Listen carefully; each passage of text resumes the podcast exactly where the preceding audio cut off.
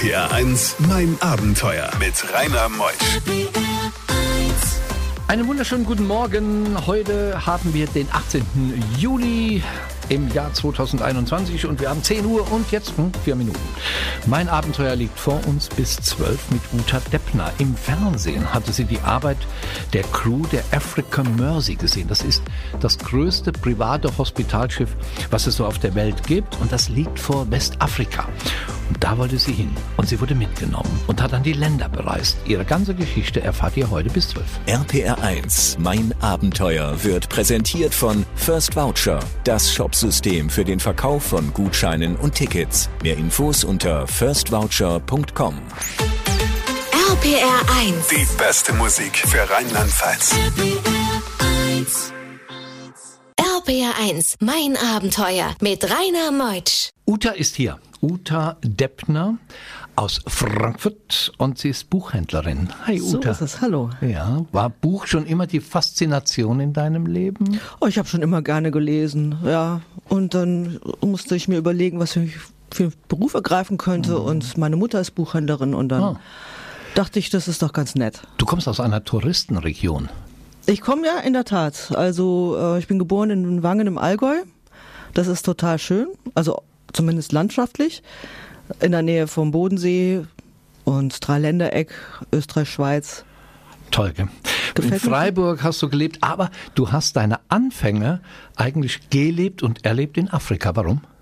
Ja, in der Tat. Also ich bin geboren in Wangen, ähm, hab dann äh, im Kindergarten war ich in der Nähe von Köln, aber mein Vater hat ganz viele Jahre in verschiedenen afrikanischen Ländern gearbeitet, zwar als Bauingenieur.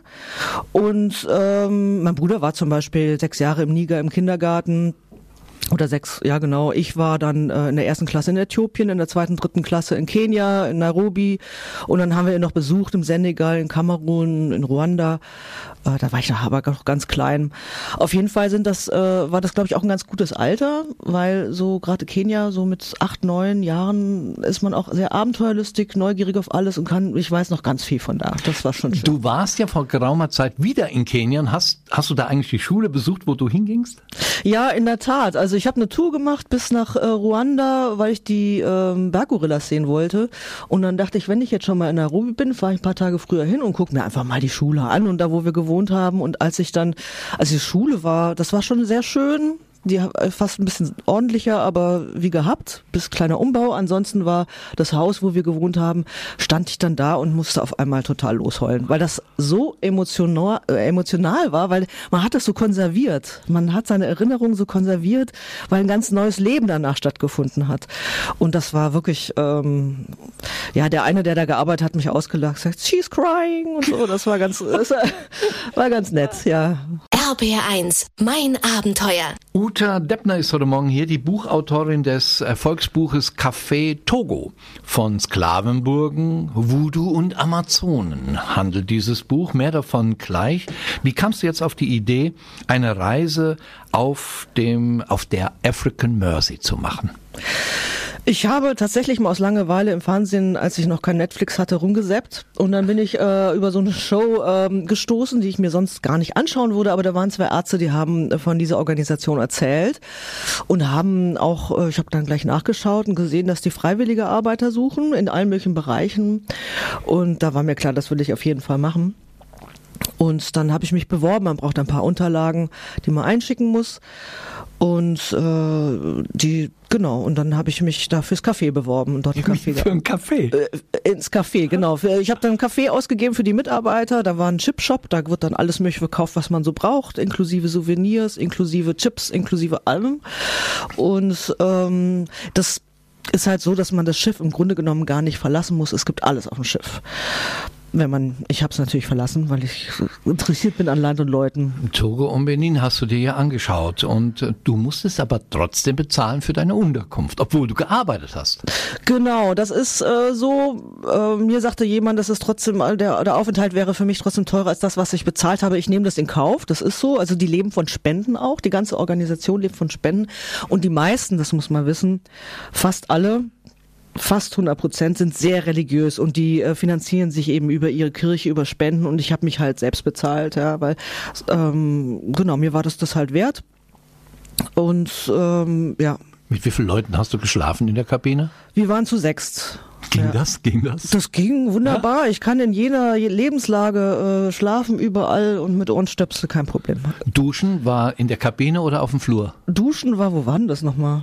Hast du dich geduscht Ich habe mich Monaten? geduscht. Nee, das war nicht, das war nicht in der Kabine, das war auf dem Flur. Ja, nee, war, nee, doch Quatsch, das war in der Kabine, das war noch ein extra Räumchen im Eingang. Da war ein kleines, kleines Bad. Aber ja, das musste ich gerade überlegen. Aber, aber, aber Uta, ihr wart alles Frauen in der Wir Kabine. waren alles Frauen, ja, ja, Ah, sonst doch, ja gut, doch, das ja war, religiös das, das war religi sehr religiös. Also da wäre im Leben, also höchstens Familienleben da zusammen. Ja.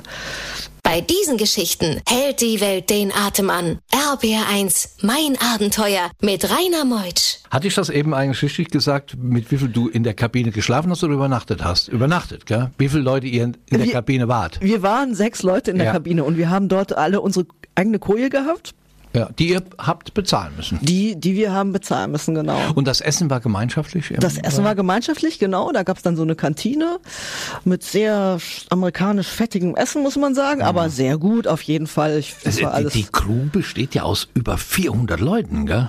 Ist ja unglaublich. Ja, ja, die sind, äh, ob die jetzt genau alle jetzt immer so gleichzeitig da sind, weiß ich gar nicht. Aber das sind äh, sehr, sehr viele in allen Bereichen. Und äh, ich, Was machen die?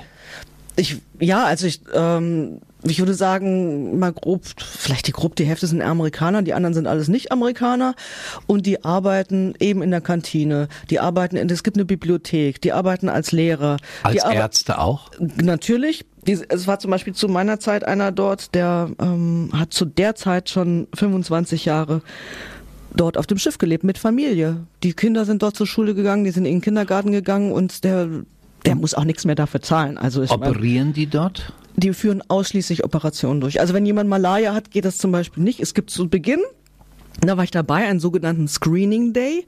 Da standen etwa 2000 Menschen an. Die kommen wirklich aus Nachbarländern in der Hitze, die nehmen sich Wasser mit oder haben zu wenig, dann wird es noch verteilt und dann wird am Eingang entschieden, ob sie ein Fall für Mercy Ships sind oder nicht. Boah. Weil es werden wirklich ausschließlich, also erstens, ob Platz noch frei ist, die Nachfrage ist groß, weil das werden kost, die werden kostenlos durchgeführt, die Operation.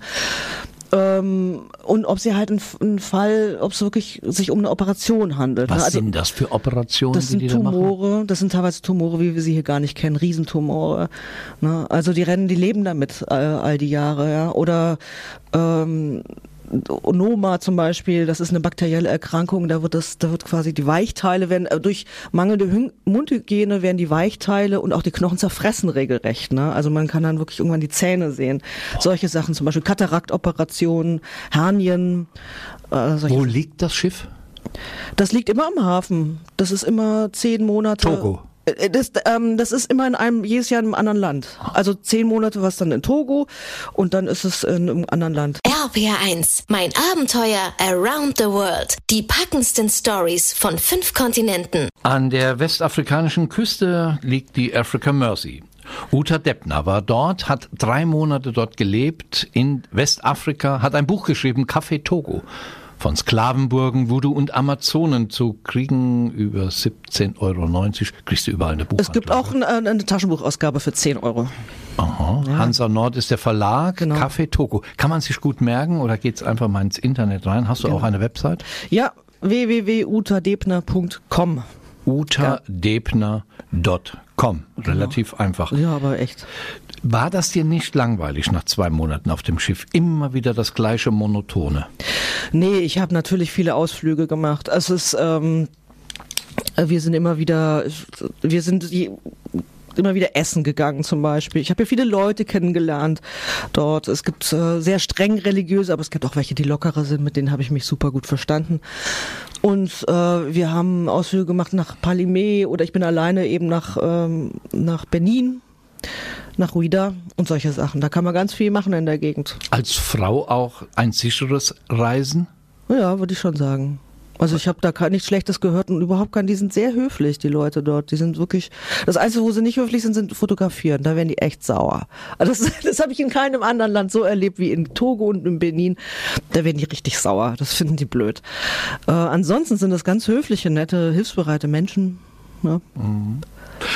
Und die hygienischen Verhältnisse im Land, zum Beispiel Wasser, kommen die an Wasser? Die äh, kommen an Wasser, aber teilweise ist das halt auch kilometerweit weg. Ne? Und das ist dann auch, ähm, das habe ich eben auch beschrieben, das ist dann Aufgabe der Frauen, also das zu machen. Die stehen ja teilweise sehr so, so, so ein Arbeitstag der Frau sieht ganz anders aus als der Tag eines Mannes, die steht morgens um vier auf, holt kilometerweise Wasser, holt kilometerweise schweres Holz, dann muss sie das Essen machen, dann steht der Mann auf, dann äh, muss sie auf dem Feld arbeiten, dann muss sie das, sich um das Kind kümmern, teilweise mit dem Baby auf dem Rücken, dann, also bis in die Nachts arbeitet sie und hat keine Erholungsphase und genau, mhm. muss sich auch um Wasser kümmern.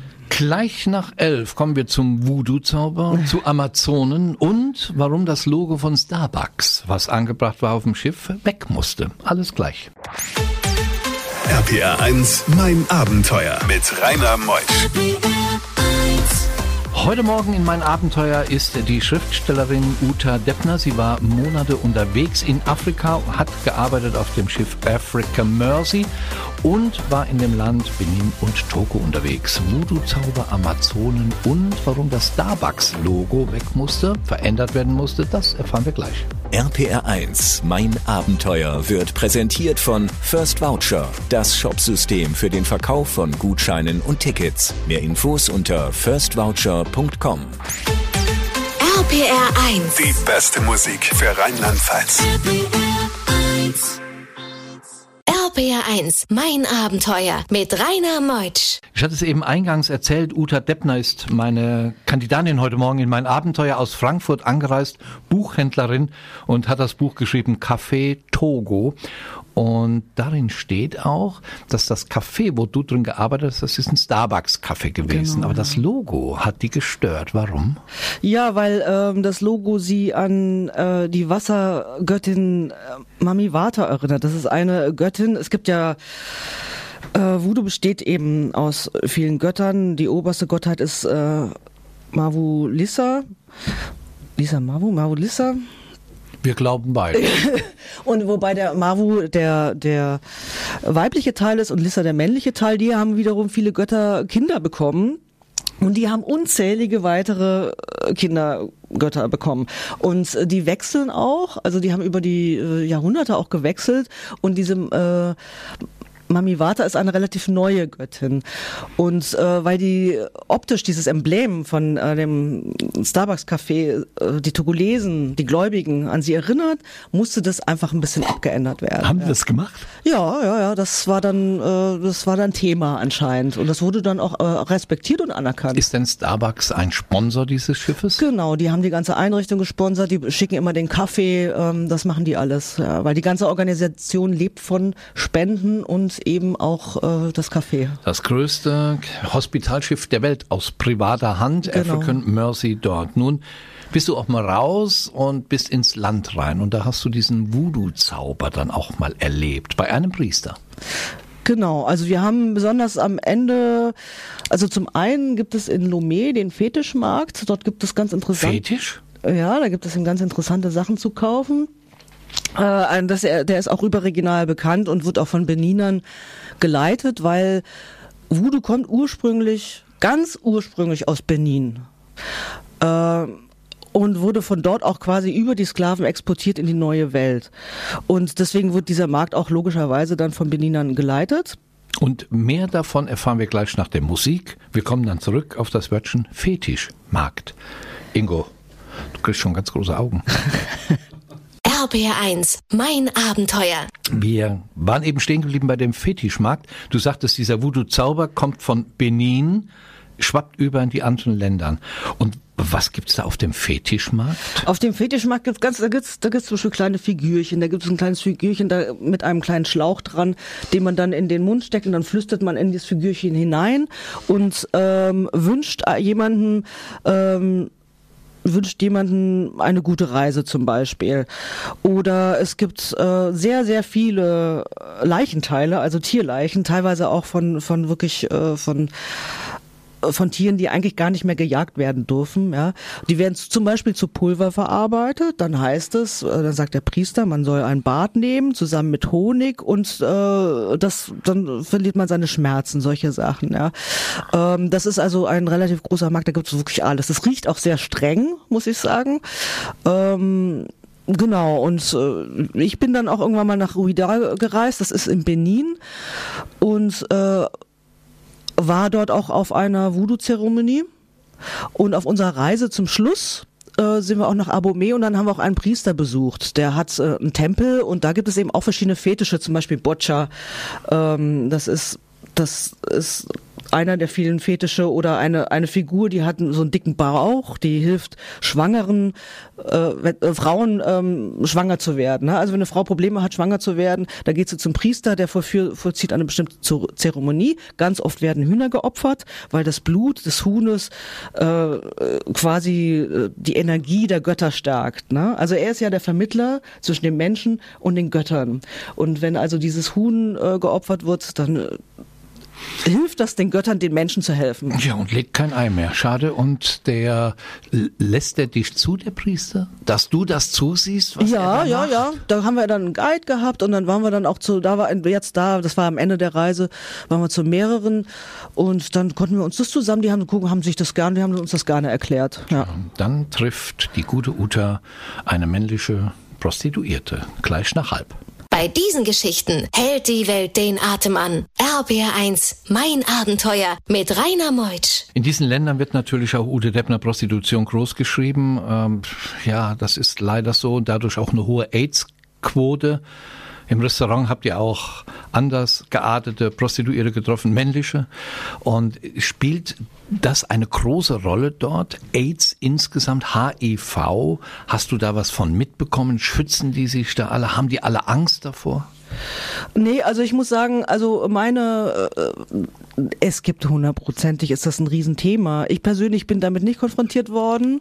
Das Thema, wo, mit dem ich mich tatsächlich befasst habe, ähm, ich war bei Tade Somm, die haben ähm, ähm, es ging Kinderarbeit, ne? Also ich bin dort auf den Markt gegangen und also ein ganz anderes Thema eigentlich. Also wie gesagt, HIV war jetzt während meines Aufenthaltes nicht mein Thema, mit dem ich mich beschäftigt habe oder mit dem ich mhm. konfrontiert wurde. Ich wurde mit dem Thema Kinderarbeit konfrontiert. Hast du die gesehen? Ja, genau. Wir waren auf dem Markt. Was machen die da, die Kinder? Die Kinder, die verkaufen entweder Sachen.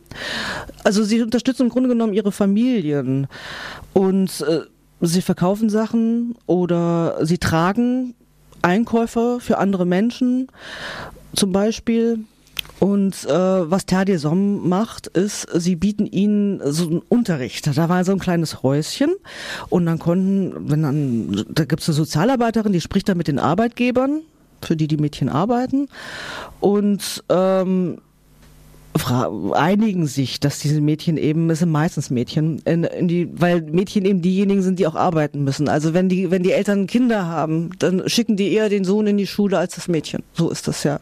Und ähm, der Unterricht äh, findet dann zwei Stunden statt und die Kinder sind total begeistert. Die sind richtig wissensdurstig. Die sind wie ein Schwamm. Und ähm, das bietet Tadesom und auch Ausbildung, Weiterbildung und so weiter. RPR1, mein Abenteuer Around the World. Die packendsten Stories von fünf Kontinenten. Uta Deppner hat all ihre Erlebnisse in dem Buch Café Togo niedergeschrieben von Sklavenburgen, Voodoo und Amazon. Sklavenburgen, hast du auch Sklavenplätze aus dem 16., 17., 18. Jahrhundert gesehen, wo die Menschen versklavt wurden in die westliche Welt? Ja, also es gibt äh, verschiedene Plätze, das äh, sowohl in Togo, also irgendwann wurde ja das ja abgeschafft offiziell, dann gab es dann so so heimliche kleine Häfen, wo das dann äh, zum Beispiel von Togo aus Akbo Drafo heißt das, ähm, wo, wo sie von dort verschickt wurden oder Togo, Togoville gibt es zum Beispiel auch so Sklavenplätze. Und wir waren in Ghana, in Elmina. Das ist eine sehr bekannte Festung. Von dort wurden also sehr, sehr viele Sklaven verschifft. Tausende von Tausenden. Ja. Sieht man noch irgendwas aus der Historie, auch aus der Kolonialzeit? Die Deutschen waren ja Ende des 19. Jahrhunderts auch in Togo und haben eine Kolonie dort aufgebaut. Sieht man da noch was von? Man sieht, ähm, also was ich sagen kann, ist, dass die Deutschen seltsamerweise einen ganz guten Ruf haben bei den Togolesen, im Gegensatz zu den Franzosen. Aber meine Theorie dazu ist, dass äh, die deutsche Kolonialherrschaft einfach viel kürzer andauerte. Das war ja so von Ende des 19. Jahrhunderts, so 85 bis zum Ersten Weltkrieg. Da mussten sie ihre ganzen Kolonien abgeben, also nicht nur Togo.